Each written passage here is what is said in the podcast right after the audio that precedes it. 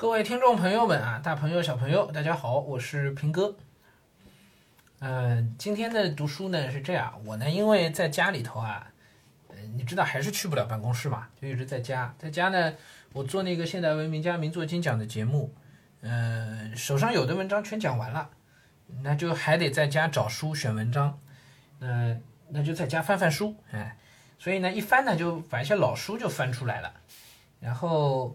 嗯，家里这些书大部分都是看过的啊，所以我说老书。那老书翻出来呢，老书新读呢，倒是还别有一番趣味啊。手上这本叫《历史的教训》，历史的教训。呃，这本书我我印象中应该是蛮早了，嗯，我都忘了我是什么时候读的。但是当时读完之后，给我心里的这种震撼好像一直都在。那再一翻呢，这书其实也不是太老啊，二零一五年一月第一次第一版。二零一五年一月才第一版，但但不对啊，这个作者应该是比我早出生了一百年呢，这个书应该是很早就写好了的，所以我我觉得很很神奇啊，自己都不太记得了，也可能是我大学里图书馆就读过吧，呃，但是呃后面那次读的时候比较有震撼一些啊，呃历史的教训，作者呢是威尔杜兰特。啊，威尔杜兰特，威尔杜兰特更有名的。书是另外两本，一本叫《哲学的故事》，算是一本哲学，可以认为是一本哲学史吧，或者是还比较浅显的、比较好读的一本哲学史啊。哎，这个书我我自己办公室也有，哎，回头我们做那个哲学节目的时候还是要用到的，也是威尔杜兰特。然后威尔杜兰特呃耗时五十年，他们夫妇俩一起写了一本一套书，叫《世界文明史》，十一卷本的，那是真是耗手穷经了。哎，世界文明史这个书我就没读过，啊，见都没见过，但是好像说评价还是很高的。呃，然后呢，他们俩因为要写这么一套书了，花了五十年时间写了十一卷本的世界文明史。那当然在这过程当中就通读全球历史了，哎，全球各个国家的历史，尤其是思想史，他其实都都有接触。所以威尔杜兰特在学术界地位还是很高的啊，因为他确实读了好多好多书，然后偏的是西方的思想史，全球的这个文明史、思想史，嗯。呃，很多文章里都会引用到这个威尔杜兰特世界文明史的一些内容。那么，作为他们读历史的一个边角料，你知道，读书过程当中一定会有很多的思考嘛，对吧？有很多自己读到的东西，有些未见得能写到著作当中的，那么就一些边角料，然后也形成一些对人类历史的呃综合的判断和认知，一个笼统的啊全面的宏观的一个视角，在读的过程当中逐渐就都形成了。这个就是读书带给我们的很大的价值啊。嗯，那么他们两位呢，就夫妇俩，威尔杜兰特和阿里尔杜兰特啊，他们俩呢就把这些笼统的一些一些观念、一些宏观的东西呢，呃，没有没有太多的细节的文献论证的，OK，他就是自己的观念、思考、思想、感受，那写成了这样一本书，就叫《历史的教训》。所以这本书你可以认为，我们从学术的角度去看，它极度的不严谨，没有文献支持的。没有的啊，但是你从另外一个角度去看，你也可以觉得它充满了智慧。而这本书当时给我巨大巨大的震撼，其实就是这种智慧的感觉给了我巨大的震撼。OK，啊，那么来吧啊，我我自己真的记忆模糊了，然后我自己印象中我读这本书当时读得很认真，我都是做了圈划的。我大概还记得我在哪些地方写过一些批注，可是我手上拿到的，手上有的就家里的这一本上面居然干干净净，一个圈划都没有。我印象中这书我都做过笔记，然后我现在到我的笔记库里也没把它找出来啊，我我我不记得发生了什么。这个书甚至都都是值得从头到尾去做详细的解读的。那么我想这样，现在我也没太多的时间去准备，我就随手拿一段我就读，就就最后一章第十三章，好吧？就今天就先分享给大家，不知道大家听下来感觉怎么样啊？如果大家都觉得还挺喜欢，也许我们可以做一个讲读节目啊，历史的教训啊，但不是一本，它算历史学著作吧，但是不是传统意义上的历史学家写的那些论文式的这种著作啊，它更多是感受式的东西啊。确实不严谨，但是我倒是觉得里头灵光一闪，很多思想的火花啊。第十三章啊，我读最后一章，真有进步吗？啊，今天应该是读不完的，我们可以明天继续读啊。若以国家道德和宗教兴亡的全貌为背景，进步的观念本身就是可疑的。这个话值得细讲，都可以细讲成一堂课啊。哎，我们以一个人类发展的一个历史兴亡的全貌，不论是道德的、宗教的，还是怎么样一个，只要是一个发展的过程，我们从发展的过程的这个全貌去看，人类所谓的进步啊，是这个观念本身，达芬奇所谓的这个啊，就是不是达芬奇的，达尔文所谓的这个进步的观念是非常非常可疑的。你说宗教发展到现在进步了吗？我们现在的宗教比以前的宗教进步吗？恐怕只有科学可以说叫进步了，是吧？啊，你说人类思想进步了吗？我们现代人的思想比孔子的思想更高级吗？哦，啊，真不能这么说啊！进步的观念本身就是可疑的，但是进步难道只是每一代自诩现代的人徒劳无益、习惯性的吹嘘吗？在历史的过程中，我们认为人类的本性并没有发生实质性的改变，所有的技术成就都不得不被看成是用新方法完成旧目标。取得财货，追求异性，在竞争中取胜，发动战争。哇，这个话就是直指要害啊！直指要害，就他他拿这几个就归纳出来了。整个人类的历史，人类所谓的文明历史，不过就是干这四件事情：第一，取得财货，就是赚钱；第二，追求异性，哎，追求他括号或者同性，追求异性其实就是所谓追求，说的好听叫追求爱情，说的不好听就是基因延续啊。第三，叫在竞争中取胜；第四，就发动战争。啊，人类的整个人类文明被他概括成了这样四句话、四个词啊。然后这四件事情、四个词，他就说就是用用新的方法完成旧的目标。所有的技术成就都是用新方法完成旧目标。原始人也要发动战争，也要追求异性，也要取得财货，也要在竞争中取胜。我们现代人也要干这四件事儿，只是我们干这四件事儿的方式、方法、技术手段跟原始人相比有了巨大的进步。如果这真的能称之为进步的话，在我们这个觉醒的世纪里，最令人沮丧的发现之一就是科学的中立。它随时愿为我们疗伤，也随时愿为我们杀人。它能为我们建设，破坏起来也更厉害。现在想来，培根骄傲的名言“知识就是力量”是多么不合适啊！有时我们感到，相比于今天，我们一再努力扩大我们的手段，而不去改善我们的目标。中世纪和文艺复兴时期的人们在强重在强调神话和艺术，而不是科学和力量，其做法显然要更为明智。同意吗，各位？就我再读一遍这个话，一边读一边讲一下啊，说“知识就是力量”这句话是多不合适啊！在培根那个年代，因刚刚开始提倡科学的方法，所以觉得知识就是力量。有了知识，我们可以做这个，可以做那个，可以征服自然，可以如何，对吧？人可以成为 这个世界的主宰。他是从这个角度讲的，说知识就是力量。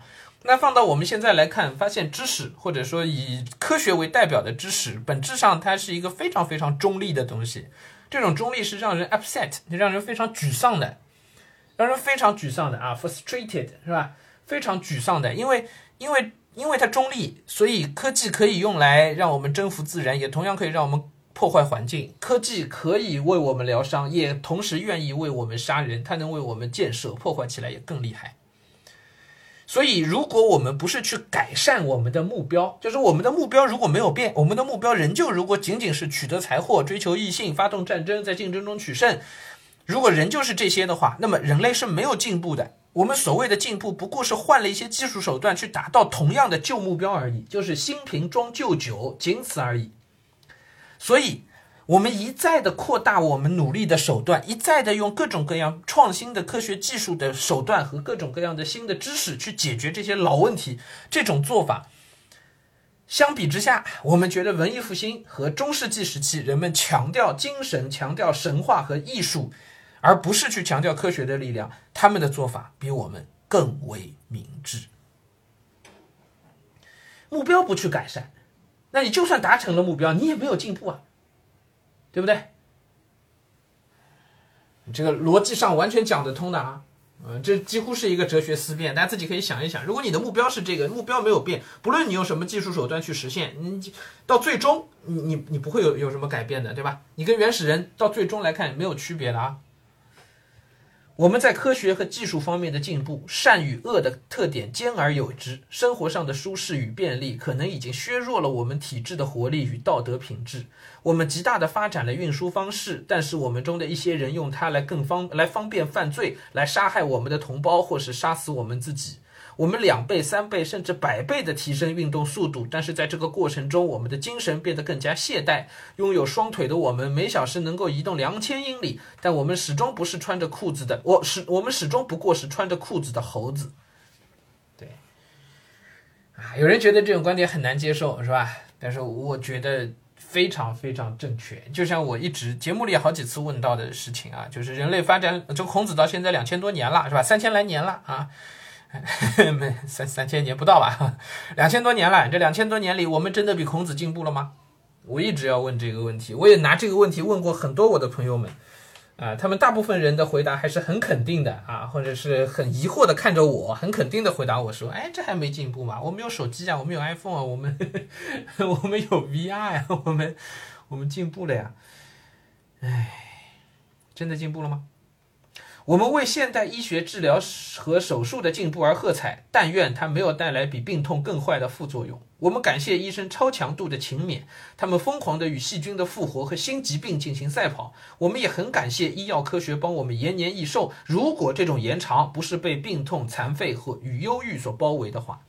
学习和报道世界上每天发生的事情，我们的能力比过去增加了上百倍。但是有时我们又羡慕我们的祖先，他们平平安安的生活，只是偶尔被村子里一些琐事骚扰。技术工人和中产阶级的生活条件已经有了极大的改善，但是我们也任由阴暗破烂的贫民窟在城市中溃烂。真的在进步吗？啊，所以这一章的标题就叫“真的有进，真有进步吗？”我们为了摆脱神学而欢欣啊！中世纪出来，文艺复兴之后，是吧？我们都觉得，哎呀，摆脱了神学，人获得了自己的独立性啊！啊，我们自由了，上帝死了，是吧？摆脱神学而欢欣。但是，我们是否培养出了一种自然的道德伦理，独立于宗教之外的道德规范？其力量足以阻止我们自私、好斗和好色的本性来破坏我们的文明，从而避免陷入贪婪、罪恶和淫乱的泥潭之中呢？我们是否真的超越了偏执，还是仅仅把对宗教的敌视变成了对民族意识形态或种族的歧视呢？我们的风尚比以前更好了，还是更坏了？一位十九世纪的游客说：“当你从东向西游历，风尚有规律性的在变坏。在亚洲是坏的，在欧洲也差不多，在美国的西部各州则是极坏之大成啊。”这句话来自瓦尔特·巴杰特啊，他写的一本书叫《物理与政治》。而现在，东方却在模仿西方。为了保护人民不受社会与政府的侵犯，我们的法律是否对罪犯太过宽大了？我们让自己享有的自由，是不是已经超出了我们智力所能够承受的程度？或者，我们的是道德和社会的混乱已如此不堪，使惊恐的父母重新跑进圣母教堂，求他管束自己的儿女，无论付出怎样的思想自由的代价？是不是自笛卡尔以来，由于哲学不承认神话在安慰人类和控制人类方面所起的作用，而导致所有的哲学进步都是一个错误呢？知识越多，悲伤越多，大智慧里藏着大痛苦。哎呀，我不知道大家听下来感觉怎么样啊？我我反正印象中，我自己当时读到这句子的时候，我直接就在边上写批注了，我我就啊五雷轰顶一般啊，轰的一下，嗯。尤其中间有一句话：“我们让自己享有的自由，是不是已经超出了我们智力所能承受的程度？”哎，这句话简直就说出来就是政治不正确啊！他是在反对人类拥有自由吗？但事实上，我们如果仔细分析一下，你不得不承认，自由这件事情是有条件的，而那个条件不是外界给予的，是你自己的先决条件决定的。什么样的人配有自由，或者什么样的人可以享有充分的自由？它是有一个先决条件的，有一个先决条件的。那个先决条件可能和智力因素，或者和一个人的知识水平、判断、判断能力等等是有关系的。换句话说，如果一个人不能对自己的行为负责，那么他在社会上就无法享有自由。一个人如果不能对自己的决策的水平有足够的信心，他就。不太应该享有那充分的自由，是这样吧？OK，为什么小孩子啊，十八岁以下未成年人需要监护人啊？监护人就是让他让渡出比成年人更多的自由，对不对？所以十八岁以下的孩子享有的自由其实比成年人更少，对吗？因为他有监护人，对不对？为什么是这样？因为我们认为十八岁之前孩子的智力水平、他对社会的认知能力等等都没有达到成年人的水平嘛。所以与之相应的，十四岁之前，他就算杀了人，哎，他也是从轻判决的，是吧？OK，是不会有死不不不存在死刑的，对不对？为什么？因为我们认为他没有充分的自由，他没有充分自由的原理，那个那个根源是因为我们觉得他的智力水平等等都还没有达到拥有充分自由的水平，对不对？所以这句话其实默认了一个前提，就是享有自由是有条件的，自由并不是。随意可以获取，或者是所谓的人人都有同样的自由，并不存在。而事实上，再加上一些更多的科技手段之后，我们发现一个智商两百的人所享有的自由和一个智商二十的人所享有的自由是完全不同的，对吧？我特意把这数据拉得开一些，呵 呵没有智商二十的人，也没有智商两百的人啊，嗯，但你应该能理解这个意思啊，就是如果一个人他的水平真的就很差，他的这个智力水平真的就不够。那他所享有的自由一定比一个极度聪明的人所享有的自由要少吧？所以谁说自由是无条件的呢？所以我当时读这本书，我我觉得他很多的判断啊，这话这这本书里其实很多都只有只有一个判断，但是那个判断，呃，我我觉得是合乎逻辑的，然后也是值得我们去深思的，值得我们去去去多想一想的，啊。我也是在读这个书之后，我我关于教育的一些观念也发生一些嗯转变啊。我我以前也觉得，呃，就我们应该像对待完全像对待成年人一样对待孩子啊，尊重孩子等等，这话当然都没错啊。哎，应该给孩子充分的自由，让孩子自己去选择等等，对吧？这话听起来都是对的。仔细一琢磨，这话有问题。哎，嗯，一个人在什么时候才配享有自由？我们且不说智力水平的这些差距，我们就说在社会的层面上，一个人只有当他能够对自己的选择负责的时候，他才能享有自由吧，对吧？如果我做了这个选择，结果我自己不愿意承担那个后果，我跟个小孩儿一样撒泼打滚耍无赖，我不认，哎，这个我不要这样，我不要，可以吗？好，那么问题来了，哎，一个小孩子他能对自己的行为负责吗？如果不能。那这能不能不是他自己说的？我说来，你你选了这个，你今天就就就必须要怎么样？你必须要做什么事儿？他说好。我说你做不到，你要自己负责。他说啊好，我负责。他说这话，他负得了责吗？他打碎一块玻璃窗，还得找爸爸给他赔钱吧？他拿什么东西负责？他负负不了责，对吧？负不了责意味着什么？意味着他不应该享有那个选择的自由啊！应该由那个能负责的人替他选择啊，是不是这样？这是最基本的社会交往的一个一个底层逻辑吧。如果人人都是我可以不负责任，我去做一个选择，那那确实是自由了，但这社会也不要运转了，是不是？这权利和义务一定是对等的。哎，你有那个自由的权利，你就必须要有承担责任的那个义务吧。所以，我们回到孩子教育的问题上来看，我老跟家长要讲一句话。以前线下遇到遇到家长，我经常说这句话：你得搞清楚是谁教育谁。就你在教育孩子，那规则是谁定？按孩子的规则，那谁教育谁啊？谁定规矩，谁教育谁，对吧？哎，我定规矩那是我教育你，你定规矩那是你教育我，对不对？这最简单的事情了吧？OK，你现在说孩这规矩孩子来定，我们把自主权交给孩子，那行啊，那就你你被孩子教育呗。如果是你教育孩子，那应该谁来定规矩？那这个时候来谈孩子的自由。就像老虎手里抓着一只兔子，然后谈兔子你是有自由的，没必要这么去谈的，对不对？当然这些观念说说起来也都是挺政治不正确的啊，嗯，可是，嗯，我不知道，我不知道到底是谁离真理更近，谁离真理更远啊？但我倒是觉得这些话说的还是，嗯，我们让自己享有的自由是不是已经超出了我们智力所能承受的程度？超出了吗？所以，我们从另一个角度去看，就是如果你想要在未来的生活中享有充分的自由的话，那么你要做的事情是让自己变得越来越来越厉害，能力不断的提升，对，那么你才能够不断的配得上更大程度的自由，对吧？如果你的能力一直没有进步，你始终是个巨婴，嗯，那恐怕到最后你也就不配享有多少自由，没错吧？嗯好，今天就先读到这儿啊，我们明天继续把这篇文章读完吧。